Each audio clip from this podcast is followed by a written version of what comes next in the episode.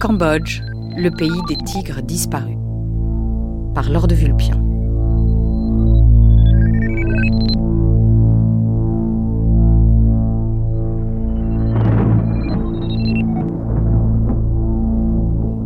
Bonjour.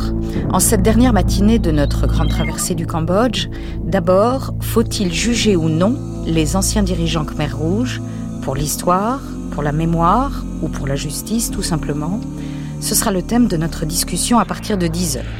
Ensuite, à partir de 11 heures, un regard sur le Cambodge d'aujourd'hui, Cambodge culturel et social. La reconstruction est difficile, mais elle est en marche. Et pour commencer, un portrait sonore de Norodom Sihanouk, et c'est presque un autoportrait.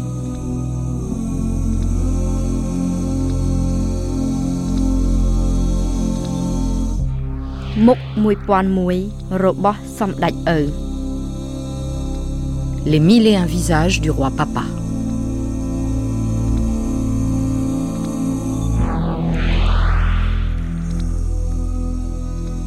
Bonjour Ariane Mathieu. Bonjour.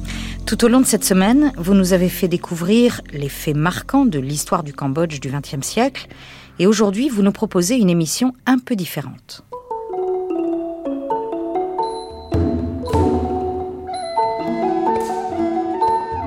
Selon la légende, le Cambodge est né de l'union sacrée entre un brahman indien et une hydre à sept têtes, fille du peuple des serpents, les Nagas. Avant que les querelles de succession dynastique ne déchirent le pays, le Cambodge a connu une période de grandeur, celle de la cité d'Angkor et du souverain dieu Jayavar Manset. Sihanouk, descendant des deux illustres lignées royales, les Norodom et les Sisopates, est l'héritier de ces rois mythiques. Le prince est sacré et la foule se prosterne sur le passage de Monseigneur Papa. Mais c'est aussi un homme complexe et ambigu. Sa vie relève du romanesque et de la tragédie. Elle est faite de mille péripéties et anecdotes, mais elle rejoint aussi le vent de la grande histoire. Je suis très cambodgien. Le ciel euh, a fait de moi un cambodgien euh, qui est très khmer, très cambodgien, tant dans ses excès que dans ses qualités, tant dans ses vertus que dans ses défauts. J'ai euh, toutes les vertus et tous les défauts du cambodgien type. Sa Majesté Norodom Sihanouk, roi du Cambodge, et héritier direct de tous ceux qui, durant mille ans, avait régné sur le glorieux empire khmer. Norodom Sihanouk, l'une des personnalités les plus attachantes d'Asie. Avant d'être en effet le chef élu d'un État démocratique, le prince Norodom Sihanouk, Samdek, comme on l'appelle là-bas avec respect, c'est-à-dire monseigneur, régna lui-même durant 15 ans sur le Cambodge, jusqu'à ce qu'en 1955, fait unique, je crois bien, dans les annales de l'histoire, il abdiqua volontairement en faveur de son propre père, le prince Souramarit, afin de se sentir les mains libres et de pouvoir se consacrer tout entier aux affaires du pays. Et le fait, à peine eut-il renoncé au trône qu'il se lança dans la politique militante, fonda un nouveau parti, ou plutôt un rassemblement, le mouvement démocratique populaire qu'on appelle le Sankum, et qui bientôt, sous son énergique impulsion, rallia l'immense majorité des suffrages et remporta un triomphe aux élections législatives de 1962. Entre-temps, élu chef de l'État, il réforma la Constitution, calquée jusqu'alors plus ou moins sur celle de notre quatrième, c'est d'ailleurs pour cela qu'elle était si mauvaise, devait-il dire un jour lors d'une conférence de presse parmi les rires, et transforma la vieille monarchie héréditaire en monarchie élective. Depuis la mort de son père, survenue en 1960, le trône d'ailleurs est demeuré vacant. Le Cambodge est aujourd'hui un royaume sans roi, gouverné par un chef d'État régulièrement élu et sur qui reposent toutes les responsabilités du pouvoir. Sur le plan intérieur, cet ancien roi ne fait pas mystère de ses sympathies pour un régime progressiste, une société sans classe, édifiée à partir des collectivités rurales, un peu ce que Sékou Touré appelle une communocratie. Et toute son action tend à l'instaurer afin, selon ses propres termes, de ne plus laisser aux communistes qu'un os à ronger si d'aventure ils venaient à s'emparer du pays. Sa politique étrangère s'inspire d'ailleurs du même souci. Mieux vaut être rouge que mort, aime-t-il à dire. Traduisez, mieux vaut pour 5 millions de Cambodgiens s'accommoder de la présence à leur côté de 700 millions de Chinois plutôt que de lui opposer un rempart dérisoire. D'où Cette politique du sourire, que d'aucuns lui reprochent, mais à laquelle il doit probablement d'avoir épargné jusqu'ici à son pays le sort de ses deux malheureux voisins, le Laos et surtout le Vietnam. J'ajoute que ce champion du neutralisme est dans la vie tout le contraire d'un homme neutre. Son dynamisme, comme sa popularité est immense, son dynamisme est légendaire. Capitaine d'une équipe de volleyball, pilote d'avion et de voiture de course, virtuose du saxophone, auteur dramatique, passionné de jazz, cavalier émérite, ancien officier d'ailleurs de Saumur dont il demeure maître de manège honoraire du fameux cadre noir, il fut aussi, avant l'accession de son pays à l'indépendance, le seul officier de l'armée française, je crois bien, à être à la fois capitaine et général, ce dernier grade au titre de souverain étranger, ce qui lui faisait me dire un jour avec humour quand je croisais mon colonel, je ne savais jamais lequel de nous deux devait le salut à l'autre. Tel est ce personnage hors série et au surplus follement sympathique que j'allais apprendre à mieux connaître.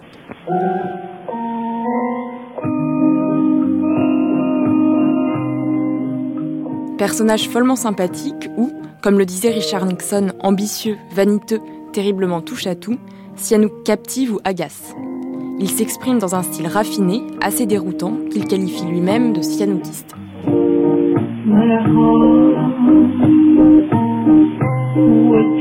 Au Cambodge, au Cambodge, un chef d'État, un ministre ou n'importe quel autre citoyen euh, peuvent, à côté euh, de son métier principal, exercer d'autres métiers. Alors, euh, j'ai des ministres qui sont planteurs en même temps ou commerçants. Et vous avez ici un chef d'État qui est en même temps journaliste, artiste, parce qu'il compose, il écrit des pièces, il les interprète même pour des œuvres sociales. Il, euh, est capitaine euh, d'équipe sportive, équipe de vétérans, bien entendu. Je ne suis plus jeune. J'ai 45 ans. Euh, bientôt, j'aurai 45 ans dans quelques mois. Et je fais d'autres choses qui vous paraissent, euh, n'est-ce pas, extraordinaires pour un chef d'État. Mais le Cambodge manque de cadres, manque de spécialistes. Alors chacun fait plusieurs métiers pour euh, suppléer à ce manque de cadres. Et c'est ainsi qu'on croit que j'ai une conception particulière euh, du métier de chef d'État. Non, euh, j'exerce le métier de chef d'État comme les autres exercent leur métier de chef d'État dans les autres États, dans les autres pays. Mais j'exerce à côté de ce métier d'autres métiers, c'est tout, je crois. On dit que vous travaillez beaucoup, on dit même que vous travaillez parfois jusqu'à 15 et 16 heures par jour. Jean-Pierre Elkabach. Comment faites-vous pour garder le sourire? Je crois que Johnson travaille beaucoup, le général de Gaulle travaille beaucoup, Kennedy travaillait beaucoup. Donc ce n'est pas une chose extraordinaire à mon avis. Et on veut bien me complimenter pour ma solide santé, pour euh, ma résistance physique. Euh, je crois qu'il faudrait complimenter plutôt le ciel qui m'a fait comme ça, n'est-ce pas? Je n'y suis pour rien. Il vous arrive tout de même de vous reposer, monseigneur. De quelle manière occupez-vous euh, vos heures ou vos moments de détente? Voilà, n'est-ce pas? Avant, quand j'étais roi et quand je n'avais pas encore une conception nette de mon devoir de chef d'État, mon devoir de guide de la nation. Et c'était aussi euh, un défaut de jeunesse euh, commun à tous les jeunes. Euh, mes moments de détente consistaient en dancing parties, en, jazz parties, etc., n'est-ce pas? Ou, ou, en partie même en partie de poker ou de Monopoly. Et depuis que j'ai décidé d'abandonner la couronne pour devenir, euh, n'est-ce pas, un chef d'État élu par le peuple, j'ai une meilleure conscience de mon devoir. Et comme le peuple est très exigeant en ce qui concerne la vie privée, alors je me suis forgé une nouvelle vie, euh, une nouvelle vie privée. Et il y a en somme deux Sihanouk. Euh, le nouveau Sihanouk, c'est-à-dire le vieux, il est différent du jeune en ce sens que ces moments de loisir, il les passe utilement au pays même. Quand je fais un film, j'aime à faire un film.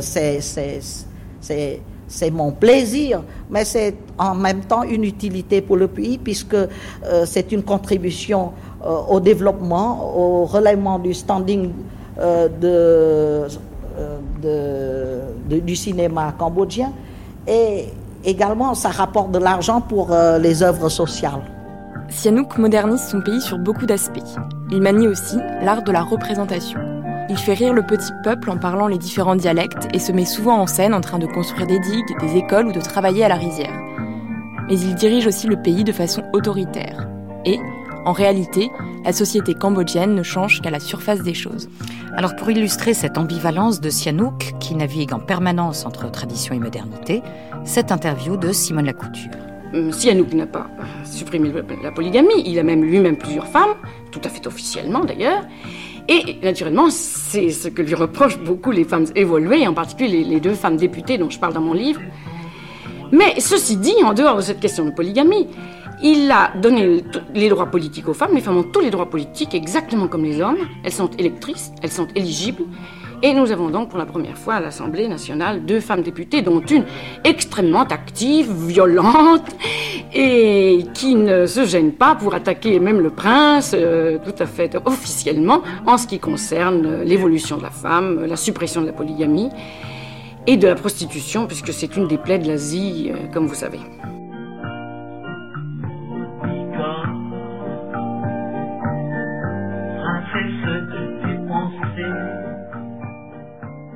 Sihanouk a eu plusieurs épouses et 14 enfants. En 55, il se marie en sixième noces avec la très belle Monique Izzy, fille d'un industriel franco-italien et d'une cambodgienne.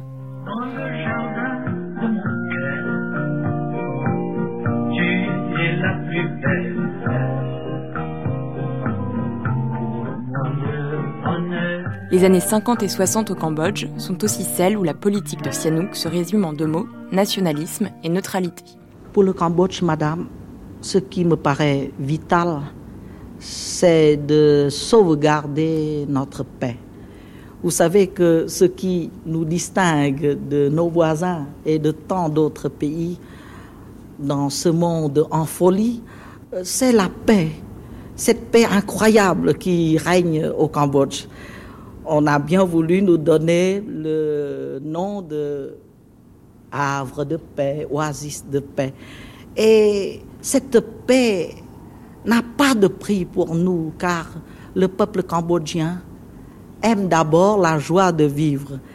Et il est aussi très patriote. Il veut que sa patrie s'équipe, se modernise, s'embellisse.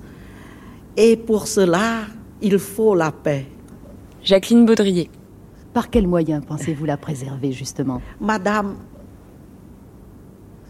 la neutralité que dans le monde libre, on appelle le neutralisme de Sihanouk. Son neutralisme actif a ceci de particulier qu'il est à la fois euh, biologique, Simone Lacouture, politique et religieux. Biologique, je m'entends, euh, lorsque les Américains, par exemple, lui reprochent d'être pro-chinois, parce que c'est comme ça que les Américains interprètent son neutralisme, qui n'est pas pro-occidental et pro-communiste, il répond Mais je n'ai aucune raison d'être anti-chinois. Je suis moi-même en partie chinois, j'ai une grand-mère chinoise, donc je n'ai aucune haine pour les Chinois. D'ailleurs, je suis un Asiatique, et c'est ce que les Américains ne peuvent pas comprendre. Alors, il y a ce côté biologique en lui, n'est-ce pas? Il est un Asiatique et il est, il est proche des Chinois, c'est vrai. Religieux, pourquoi? Eh bien, religieux parce qu'il est un pieux bouddhiste, un bouddhiste très croyant et très fervent. Vous savez qu'il va de temps en temps se retirer à la pagode, il tond ses cheveux et il se retire à la pagode. Il est donc très sincèrement croyant et le bouddhisme est basé sur la politique au sens philosophique du neutralisme, enfin la voie du milieu avec un grand V et un grand M. Eh bien cette voie du milieu religieuse et philosophique, il veut l'établir dans son pays sur le plan politique. Alors maintenant, ce qui est le plus important évidemment, ce sont les raisons politiques de son neutralisme. Il vous répond souvent quand on le pousse dans ses derniers retranchements, mais je n'ai pas le choix. Je suis un tout petit pays, il n'y a que 6 millions d'habitants au Cambodge, enserré entre des pays qui se disputent les uns les autres, car vous savez que les pays de l'ex-Indochine, que ce soit le Laos, le Vietnam ou la Thaïlande, ne sont pas des pays très stables, et tout proche de la Grande Chine, qui ne demande qu'une chose, c'est à nous absorber tous. Bien sûr, ajoute-t-il, ce n'est pas pour demain, parce que les Chinois ne comptent pas en années, ni même en dizaines d'années. ça peut prendre un siècle, mais enfin, un jour ou l'autre, l'Asie du Sud-Est tombera sous la coupe de la Chine. Il ne dit pas d'ailleurs du communisme chinois, il dit bien de la Chine. Parce que c'est la pression énorme de ce peuple qui comptera bientôt un milliard d'hommes. Que voulez-vous que je fasse avec mes 6 millions d'habitants contre ce peuple? Alors, tout ce que je peux faire, dit-il, c'est essayer de préserver la personnalité khmer en étant indépendant des luttes politiques que se livrent l'Occident et les communistes en Asie. Nous n'avons pas besoin, n'est-ce pas, que euh, l'Union soviétique, que les États-Unis d'Amérique, la Grande-Bretagne et autres euh, fassent, euh, constituent un consortium pour pour euh, euh, s'occuper de notre paix, de notre bien-être. Nous ne sommes pas des bébés, nous n'avons pas besoin de nurses, nous n'avons pas besoin d'infirmières pour essayer, n'est-ce pas, de, euh, de, s'occuper de, de, notre santé. Nous sommes majeurs. L'Asie est, est, est un continent de vieille civilisation. nous pensons que il suffira que les grandes puissances cessent de se mêler de nos affaires pour que nous puissions vivre en paix. Eh bien, je me permets, messieurs, mesdames, mesdemoiselles, de vous répéter encore et de, vous, de dire à ceux qui ne m'ont pas entendu dans le passé que pour Sihanouk, c'est l'avenir du Cambodge, c'est le Cambodge en tant que Cambodge, avec son pavillon, avec son siège à l'ONU, avec ses frontières, c'est ça qui intéresse Sihanouk. Ce n'est pas le sort de Sihanouk. Ce n'est pas le sort de la famille royale. Ce n'est pas le sort de la monarchie. Ça, ça ne m'intéresse pas. Parce que les Thaïlandais et les Sud-Vietnamiens, n'est-ce pas, contestent la légitimité de ces frontières qui sont plus que légitimes. Je ne vais pas m'apesantir sur cet aspect juridique des frontières cambodgiennes. Parce que s'il y a un pays qui a des droits territoriaux sur les autres, ce n'est ni la Thaïlande ni le Sud-Vietnam, mais bien le Cambodge. Vous connaissez l'histoire de l'Empire Khmer et je n'ai pas besoin de m'apesantir sur cet aspect historique. Nous avons l'habitude d'être encerclés, nous avons toujours été encerclés depuis le, le 14e siècle. Ça fait déjà cinq siècles que nous sommes encerclés. Eh bien, j'espère que je pourrai défendre mon pays avec le concours de tout un peuple euh, pour qu'il reste ce qu'il est. Euh, je ne désespère pas de m'en sortir. Ce qui serait mortel pour le Cambodge, je sais que les Cambodgiens se divisent. Mais je crois, en toute humilité, que tant que je vivrai, je saurai maintenir l'union des Cambodgiens et je saurai manœuvrer en sorte que il s'en sorte, le Cambodge, mon Cambodge. Ceci dit, je ne suis pas raciste. Euh, je suis, vous savez, j'aime beaucoup la France, je suis de culture occidentale et, et mon way ma, euh, of life, ma manière de vivre n'est pas précisément euh, très, très originale dans ce sens que c'est teinté d'occidentalisme aussi. Je n'ai rien contre les Blancs, mais j'aimerais avoir une Asie, vous savez, asiatique. Or, elle ne sera jamais entièrement asiatique. Donc, je me contenterai d'essayer de, refaire un Cambodge cambodgien, comme dirait le général de Gaulle. Et j'aime que la France soit française. Au temps du général de Gaulle, elle est française. Alors moi, je veux que le Cambodge redevienne cambodgien.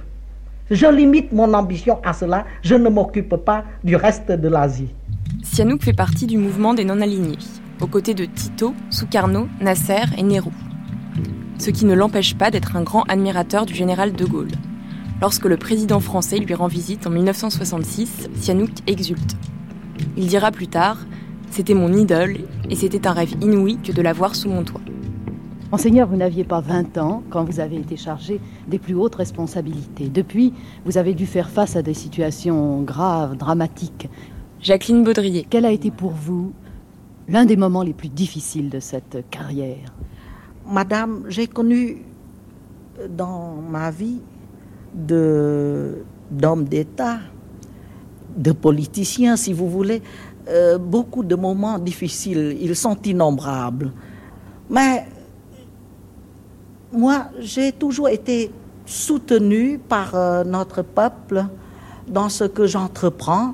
Alors, euh, je n'ai jamais connu de réels, réels obstacles. Je crois que quand on a le soutien de tout un peuple, on peut toujours soulever les montagnes, les obstacles, quels qu'ils soient. Et mes seuls moments de dépression sont dus à l'incompréhension de certains politiciens cambodgiens. En politique étrangère, euh, j'ai toujours combattu sans aucune euh, dépression, euh, sans aucun désagrément d'ordre moral. Tandis que ça m'a été très désagréable d'avoir à lutter contre les politiciens, contre les diviseurs de la nation, contre les intrigants.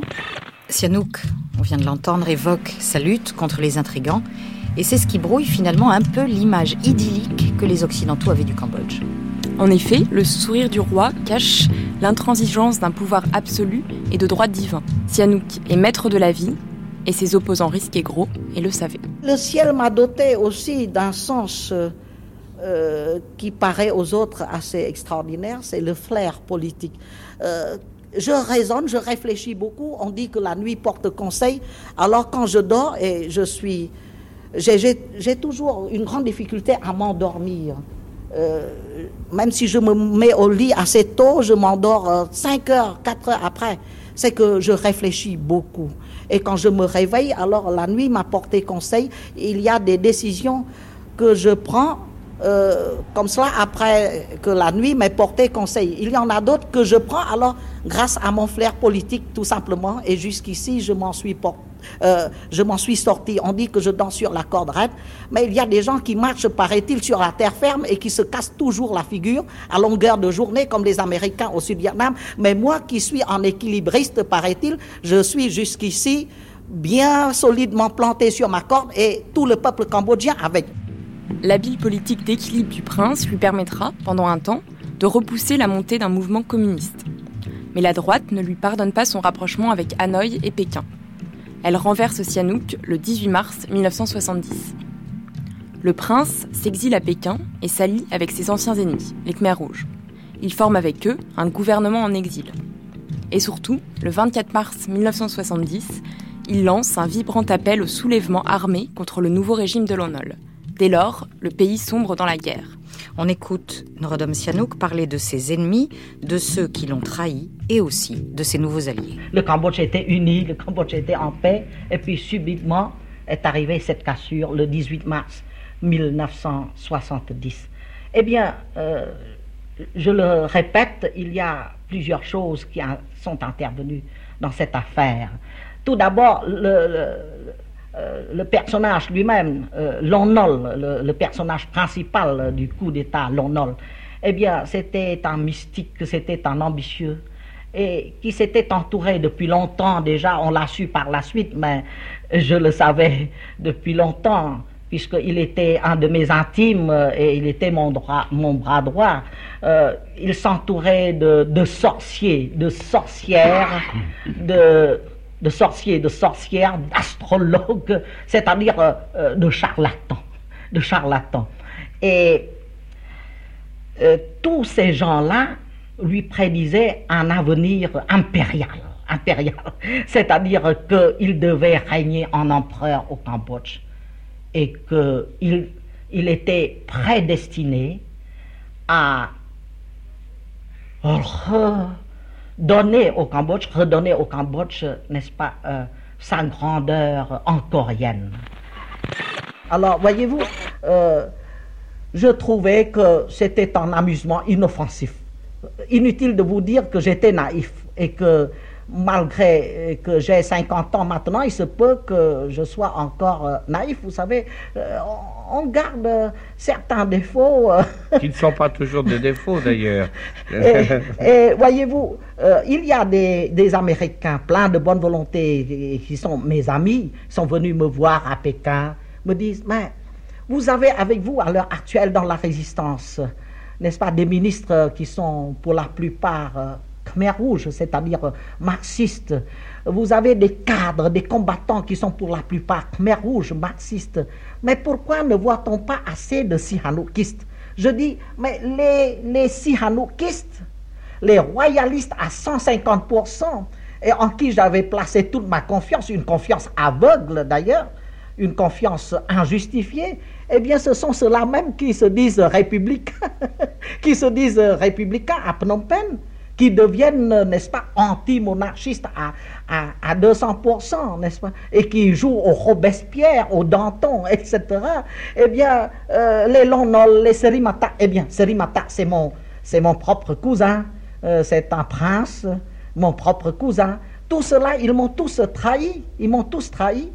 Et euh, il disait qu'il voulait faire un Cambodge sain, propre, parce que mon administration était corrompue. Depuis que Sihanouk est parti, la corruption est multipliée par 100. Pourquoi? Parce que ces gens-là trouvaient que Sihanouk était plutôt un obstacle au développement de leur corruption. Alors ils m'ont chassé pour pouvoir développer à leur aise leur corruption. Voyez-vous, c'était une confiance mal placée, mais je n'avais pas le choix. J'avais essayé de gagner à ma cause les marxistes. Euh, j'avais fait souvent euh, des meilleurs éléments marxistes des jeunes, des, mes ministres. Mais ils ne voulaient pas m'aider à réussir dans mon entreprise de développer le Cambodge, n'est-ce pas, dans, le sens du nationalisme. Parce qu'ils sont foncièrement marxistes et il y en avait un qui est maintenant mon vice-premier ministre, qui est à l'heure actuelle mon commandant en chef au Cambodge, même M. Kyo Sampran, qui est un homme très brillant, un homme très populaire, un homme très propre, très honnête, très honnête. Eh bien, celui-là me dit, vous savez, il y a trop d'éléments. Un jour, il m'a fait cette confession, il y a trop d'éléments disparates nous ne sommes pas seuls, nous ne sommes qu'une minorité, il y a cette majorité de gens euh, incorrigibles. Alors comment voulez-vous qu'on puisse vous aider à faire un Cambodge progressiste, un Cambodge sain? Alors maintenant, vous voyez, au fond, euh, M. Nixon, euh, il, il, travaille bien pour le marxisme parce qu'il permet enfin à ces jeunes marxistes de réaliser leurs rêves. Et là, euh, euh, ça, explique aussi qu'ils me soutiennent, parce qu'ils savaient que j'avais une volonté sincère d'en finir avec l'État, euh, n'est-ce pas, qui, s'attachait à notre régime. Et ces marxistes ne pouvaient pas réformer le Cambodge avant le coup d'État. Mais Nixon, la CIA, ont fait faire le coup d'État Maintenant, il s'agit de balayer, n'est-ce pas, ces traîtres, euh, ces, gens de Lonol et Lonol lui-même. Après, la route sera largement ouverte pour un Cambodge euh, propre, pour un Cambodge honnête, pour un Cambodge progressiste. Et le rêve de mes rouges là, se réalisera forcément grâce à Nixon. Autrement, comment imaginons-nous que nous puissions euh, n'est-ce pas, nous débarrasser de tant de gens? Alors ces gens s'éliminent d'eux-mêmes. Euh, il y en a qui sont morts déjà, il y en a qui, qui sont partis pour la France, pour Hong Kong, pour Macao, pour euh, la Thaïlande, ils s'expatrient. Et puis il reste le, le, dernier carré, eh bien il partira aussi où il sera pendu, où il sera pendu. En février 1973, le prince visite les maquis Khmer rouges en pyjama noir. Malgré leur sourire de façade, Pol Pot et Khieu lui réservent un accueil glacial. Après la victoire du 17 avril 1975, Sihanouk devient le chef de l'État du Kampuchea démocratique. Mais il n'est en fait qu'un pantin aux mains des Khmer rouges. Il accomplit alors un acte courageux qui aurait pu signer son arrêt de mort. Il démissionne et se retrouve prisonnier dans son palais. En 1979, Sihanouk revient sur la scène internationale et conduit l'ONU à condamner l'invasion de son pays par le Vietnam. Interview du prince par Jacques Chancel dans Radioscopie, longue interview. Le Cambodge est aujourd'hui victime d'un génocide et le mot n'est pas trop fort, hélas, et vous êtes vous, vous-même, en errance à travers le monde. Alors, je voudrais savoir, car il est important de connaître un peu mieux l'homme, au fond de son cœur, de quelle faute, personnellement, vous vous accusez, vous, prince Norodom Sihanouk Êtes-vous responsable? À certains égards, vous considérez-vous comme coupable? Je ne peux pas me juger, c'est à l'histoire, c'est à l'humanité de me juger. Ceci dit, je pense que j'aurais pu sauvegarder la paix, une paix relative d'ailleurs, mais la paix quand même euh, au Cambodge, pour mon Cambodge, euh, à travers euh, cette épreuve que subissait le Vietnam dans les années 60 et 70, si d'une façon imprévisible, mon homme de confiance, le général Lonol, que j'ai fait mon premier ministre euh, ne m'avait pas trahi, trahi et euh, n'avait pas fait un coup d'État euh, contre moi le 18 mars 1970.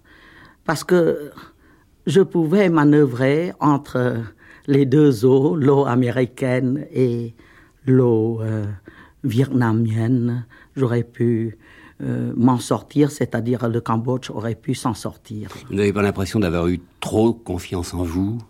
Euh, Oui, on me dit que j'ai eu trop confiance en moi.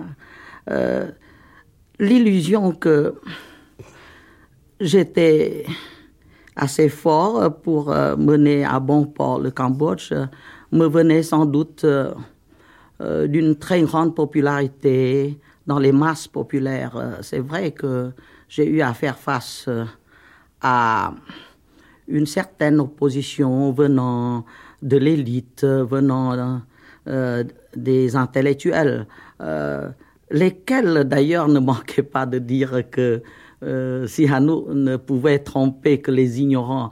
Or, on oublie trop souvent que c'est moi qui ai construit toutes ces écoles, tous ces collèges, tous ces lycées, ces universités qui ont produit quand même ces intellectuels-là, n'est-ce pas? Euh, euh, les Khmer rouges eux-mêmes, les Pol Pot, les Ieng Sari, les Kyo Sampon, les Huyon Hunem, ils avaient obtenu euh, du roi Sihanouk euh, des bourses d'études. Ils ont pu venir en France pour faire leurs études supérieures, pour devenir communistes.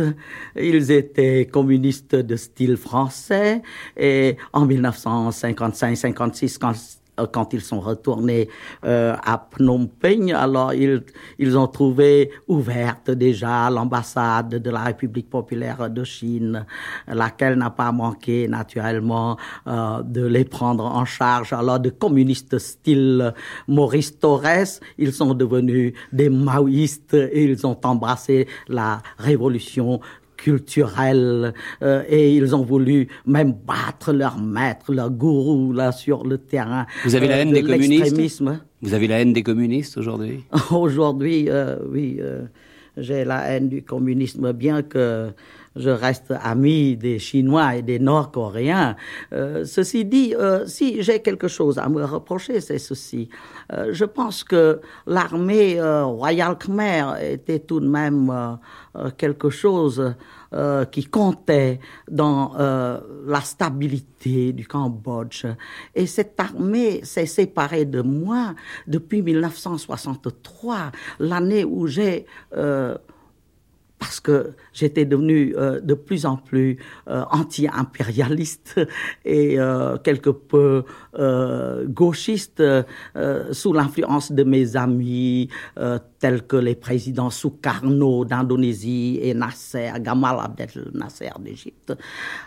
Et aussi du fait que j'étais de plus en plus attaqué au sujet de mon neutralisme par la presse occidentale, la presse américaine en particulier.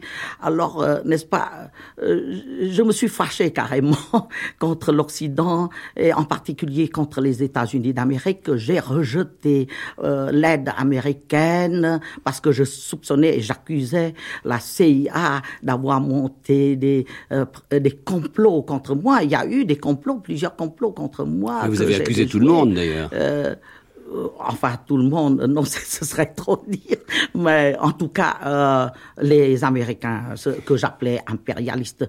Alors là, n'est-ce pas, maintenant, après avoir connu les Khmers rouges, surtout après 1955, euh, ils se sont démasqués, on les croyait des révolutionnaires, durs mais purs aussi, mais c'était des gens très rétrogrades, c'était des barbares, et c'était des sadiques, c'était des criminels, et je dirais même des bandits, n'est-ce pas euh, Alors là, n'est-ce pas après avoir connu ce qu'on appelait le socialisme, le communisme sous Pol Pot, je trouve que l'impérialisme américain, c'est, c'est quelque chose euh, quand même, sinon d'adorable, tout au moins, de très acceptable. Euh, si j'avais à recommencer ma carrière, j'aurais euh, accepté continuer d'accepter les aides américaines, mon armée ne m'aurait pas trahi. Euh, et L'erreur, elle est là. Et l'erreur est là. Ça, ça a été l'erreur capitale. Il, est de, de, fait que ni les Khmers rouges, ni euh, les étrangers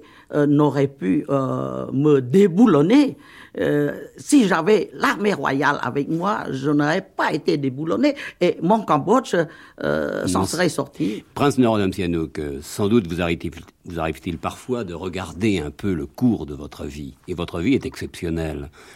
Vous êtes prince, vous devenez roi à l'âge de 18 ans, ensuite vous décidez d'abdiquer, vous abdiquez en faveur de votre père, le roi Suramarite, vous, devenez à ce moment le chef de l'État. Ensuite, pardonnez-moi le mot, vous flirtez avec beaucoup de pays, vous flirtez même avec Pékin. Puis arrive ce génocide, arrive cette tragédie, et vous êtes aujourd'hui en France.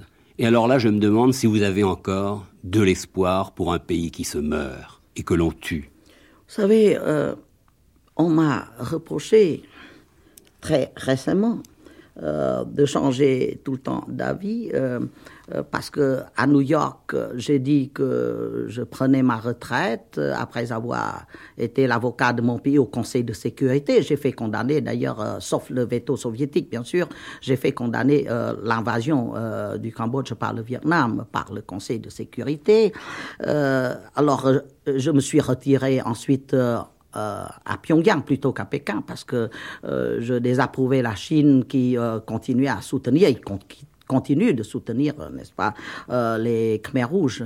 Alors je prenais tranquillement ma retraite à Pyongyang lorsque mes compatriotes, euh, de plus en plus nombreux, n'est-ce pas, m'ont forcé par, euh, en m'envoyant des lettres, des télégrammes à, à, à venir en à reprendre le combat. À reprendre le combat. Il me disait que euh, je n'étais pas digne d'être considéré comme le papa de la nation. Il m'appelle toujours euh, Papa, c'est-à-dire Monseigneur Papa, euh, n'est-ce pas? Il faut euh, libérer le Cambodge, mener une nouvelle croisade. J'avais mené dans les années 50 une croisade pacifique d'ailleurs pour l'acquisition d'une complète indépendance pour mon pays en 19 1953, j'ai pu euh, acquérir cette indépendance avec l'accord de la France. Mais regardons aujourd'hui, vous êtes euh, pour un peuple la solution. Vous êtes peut-être l'homme miracle. Êtes-vous capable aujourd'hui? Avez-vous la volonté d'aller jusqu'au bout de l'entreprise? Parce que ils sont nombreux, les Cambodgiens, euh, disséminés à travers le monde, enfin exilés, et ce mot est, effroyable. Tout à l'heure, nous en parlions, vous m'avez dit qu'il y avait 700 000 Cambodgiens en Thaïlande. 700 000 Cambodgiens en Thaïlande. Il y en a 30 000 en France. 30 000 en France, euh, presque le même nombre aux États-Unis d'Amérique, et quelques milliers éparpillés dans le reste du monde. Vous savez, les, les officiers qui m'ont déposé le 18 mars 1970, euh, maintenant ils sont avec moi, ils me disent, Prince Yanou, euh, formons une une euh, armée, formons de nouveau notre armée nationale, vous êtes notre commandant suprême, fonçons. Je dis, bon, fonçons. Vous êtes capable de foncer? Ben, Mais Je suis capable et je peux obtenir pour cette armée, n'est-ce pas, les armes, les munitions nécessaires. Euh, je suis ami avec la Chine, la Chine continue à soutenir les Khmer rouges, mais la Chine... Mais là, il, y a, une, il y a une ambiguïté, on ne peut pas aimer la Chine et aimer un pays qui, qui soutient les Khmer rouges. Non, aimer ou pas aimer, la question n'est pas là. S'il faut euh, euh, armer une armée nationaliste, n'est-ce pas, il faut bien s'adresser. Compter avec tout le monde. Oui, compter avec tout le monde. Avez-vous été frappé d'une manière personnelle? Où sont vos enfants? Où est votre famille? Elle est dispersée, c'est le moins que l'on puisse dire. Voilà, n'est-ce pas euh, en septembre 1975, c'est-à-dire quelques mois après la victoire Khmer Rouge, les Khmer Rouges ont gagné la victoire finale, remporté la victoire finale sur les Américains et l'ONOL le 17 avril 1975. J'ai demandé aux Khmer Rouges la permission de rentrer tout de suite en, mon pays, car je les avais beaucoup aidés à gagner cette guerre. Ils avaient utilisé largement mon nom auprès des paysans des masses rurales qui me soutenaient pour euh, avoir des recrues pour leur armée euh, de libération nationale, etc.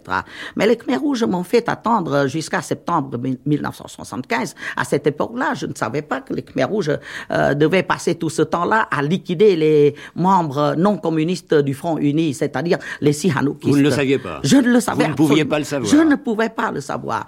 Mais ils me disaient tout le temps que ils devaient, n'est-ce pas, liquider les dernières poches de résistance euh, des pro-américains, etc., etc. Alors, en septembre, Khieu Samphan et Madame Ieng Sari, la femme du euh, numéro 2 du régime de Pol Pot, là, on parle de, du régime de Pol Pot, Ieng Sari. Eh bien, Madame Ieng Sari et euh, Monsieur Khieu Samphan, mon successeur à la tête de l'État euh, cambodgien, là, ils sont allés à Pékin pour m'inviter à rentrer. C'était en septembre. À ce moment-là, le président Mao Tse-tung était encore vivant. Alors, il a bien recommandé à Khieu Samphan et à, à Madame Ieng Sari de ne pas euh, de, de, ne pas euh, faire de mal, n'est-ce pas, euh, à, à Sihanou à Madame Sihanou, Monique Sihanou, et à nos enfants. C'est-à-dire, Monique a deux enfants. Moi, j'ai d'autres enfants. Alors, j'ai euh, demandé... tous ces enfants Oui, justement, j'ai demandé aux autres enfants aussi euh, de m'accompagner euh, au Cambodge. Je, je leur disais, c'est notre pays, même s'il est devenu rouge, tant pis, n'est-ce pas? Nous devons, en tant que Cambodgiens, rentrer au Cambodge et non pas rester, car j'estime que c'est une humiliation, rester des réfugiés à l'étranger, même dans des pays très amicaux. Alors, ils sont rentrés et, après avoir vu euh, que euh, mon peuple souffrait surtout euh, des travaux forcés et après avoir échoué auprès des Khmer Rouges pour les amener à adoucir leur régime, j'ai donné ma démission en avril 1976. Et le lendemain, ils ont à part les deux enfants Monique, parce qu'ils avaient promis à la Chine populaire dont il dépendait tout à fait, n'est-ce pas hein? Alors, euh, de, de, ne pas euh, faire du mal à Monique, à ses enfants et à moi. Alors, ils ont envoyé dans des coopératives, c'est ce qu'ils disaient, c'est que mes Rouget, ils ont envoyé euh, mes deux enfants, mes autres enfants qui appartenaient à la résistance. C'était deux fils, deux filles, deux gendres et quatorze petits-enfants. Ils les ont envoyés soi-disant dans des coopératives, mais maintenant que je suis en France, il y a des réfugiés qui sont sortis récemment du Cambodge et qui sont maintenant à Paris, ils me font savoir que ces enfants et petits-enfants, ils les ont massacrés. Les Khmer rouges les ont massacrés. C'est une grande détresse pour C'est une très grande détresse. Euh, je suis traumatisé par euh, cet accident qui m'arrive parce que j'ai beaucoup de remords. Il y a des, Mais vous n'en parlez que très, très rarement de vos enfants. Si, si, j'en parle, monsieur. J'en parle, oui.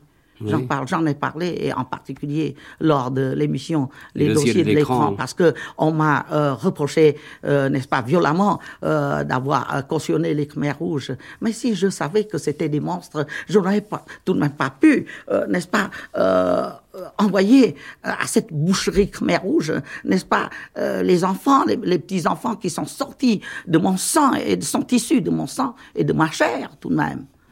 Vous n'avez pas l'impression que vous êtes un peu prisonnier depuis très longtemps et que vous n'êtes même plus maître de votre destin et que cela est terrible? Euh, je, euh, je, ne suis plus maître de mon destin dans la mesure où je suis très attaché à mon Cambodge, qui n'est plus, lui, euh, maître de son destin. Aucun Cambodgien n'est plus maître de son destin. Le Cambodge et les Cambodgiens dépendent euh, du Vietnam, dépendent de l'Union soviétique, dépendent de la Chine, dépendent de la Thaïlande, mais nous ne dépendons plus de nous-mêmes. Mais est-ce que, comme m'ont dit ici mes partisans, est-ce que c'est une raison pour nous d'abdiquer? Nous ne devons pas abdiquer. Nous sommes euh, euh, les héritiers euh, d'une grande civilisation, la civilisation d'encore. Nous avons été un grand peuple. mourir pour mourir, il faut mourir dignement. Lorsque vous faites le, bilan de cette vie, avez-vous l'impression d'avoir connu à un certain moment l'échec et de ne pas pouvoir vraiment le vaincre ces échecs Vous savez, jusqu'ici, je n'ai jamais eu d'échec parce que euh, quand London m'a déposé, les Américains et les Londoniens pensaient qu'ils seraient les vainqueurs et que si à nous était fini. Pourtant, j'ai aidé les Khmer rouges, j'ai combattu mes ennemis, euh, euh, c'est-à-dire le néocolonialisme américain, jusqu'à la victoire. Parce que le 17 avril 1975, ça a été aussi ma victoire sur les Américains et sur les Londoniens. À tel point que, à l'heure actuelle encore, il y a des Français, il y a d'autres qui, qui, qui qui m'accuse, m'accuse euh, d'avoir aidé les Khmer rouges à vaincre, à vaincre euh, l'autre camp. Bon, euh, ceci dit, je n'ai pas été battu par les Vietnamiens quand les Vietnamiens ont battu les Khmer rouges en janvier 1979, puisque j'étais, n'est-ce pas, déjà à la retraite. Bon, alors j'ai dit aux Khmer rouges, est-ce que vous voulez bien me permettre de parler aux Vietnamiens pour qu'ils respectent notre intégrité territoriale. C'était en janvier 1978. Les Khmer rouges n'ont même pas daigné répondre à ma lettre. C'est vous dire, euh, n'est-ce pas, que euh, je ne suis en rien responsable de ce qui est arrivé au Cambodge, euh, c'est-à-dire de, comme malheur, comme défaite, dont je suis encore invaincu jusqu'ici n'est-ce pas? À un moment donné, on parlait d'une équipe de Reims euh, ou d'une équipe de Saint-Étienne, n'est-ce pas, qui est restée invaincue jusqu'au moment où l'équipe est vaincue. Bon, euh, ceci dit, n'est-ce pas euh, je, je, suis encore invaincu, alors qu'on me permette quand même de tenter ma chance. le Cambodge devrait reprendre son pays demain, mais je voudrais quand même, Prince Norodom Sihanouk, faire peut-être un peu d'histoire sur vous-même. Parce que vous avez une personnalité que l'on entend, que l'on voit, que l'on ressent tout de suite.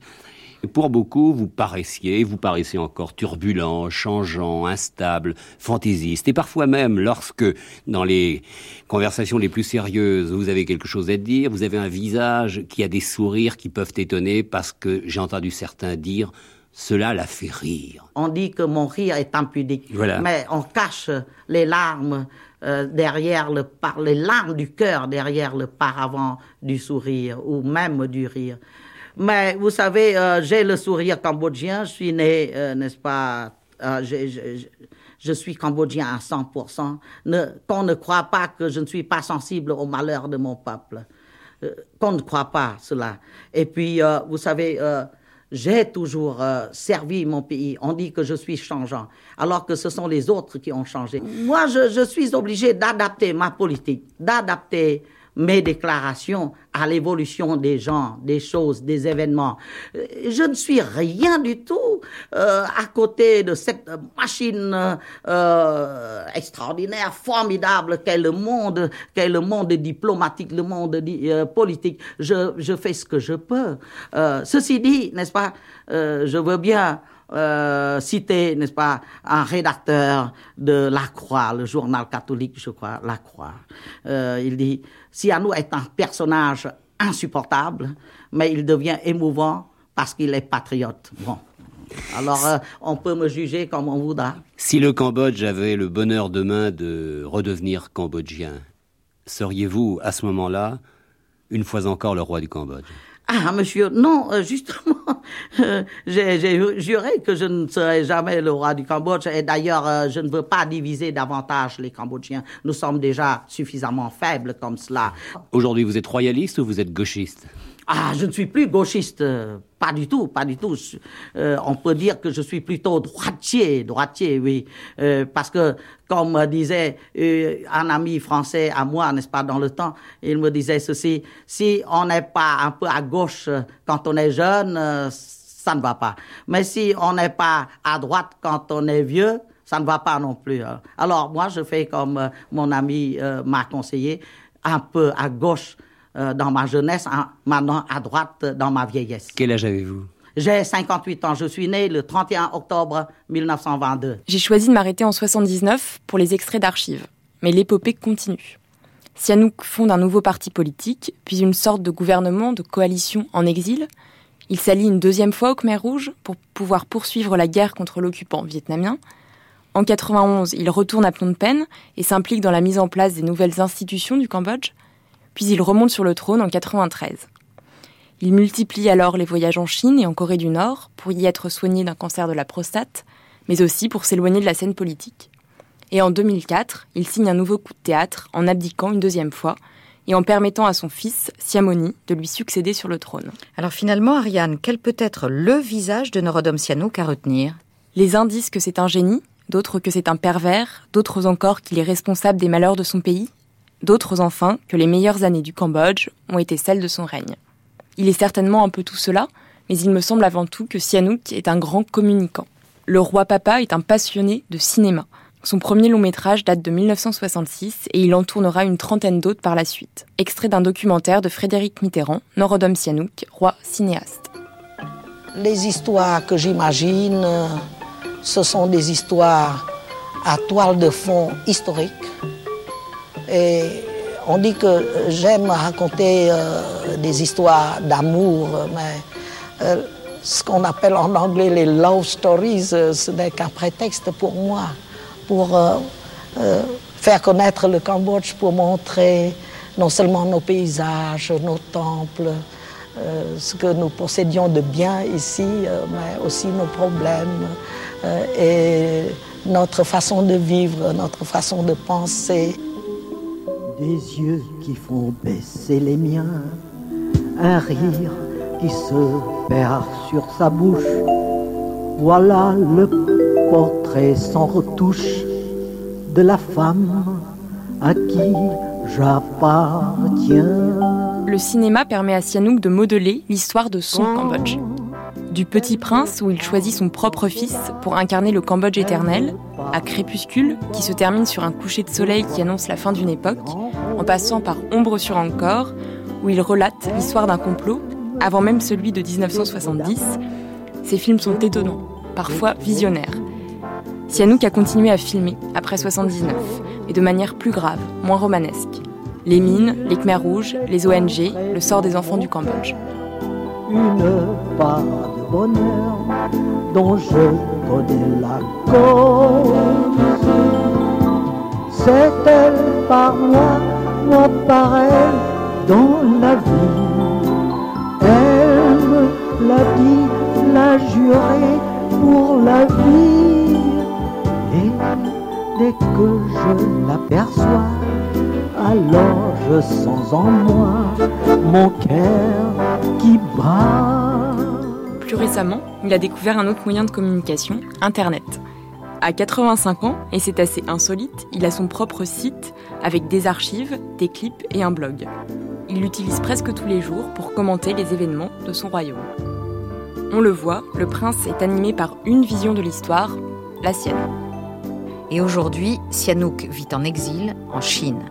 Après avoir dit qu'il témoignerait devant la justice, il est revenu sur ses déclarations. Nul ne sait encore si des procès sont possibles de son vivant. Ariane Mathieu, merci.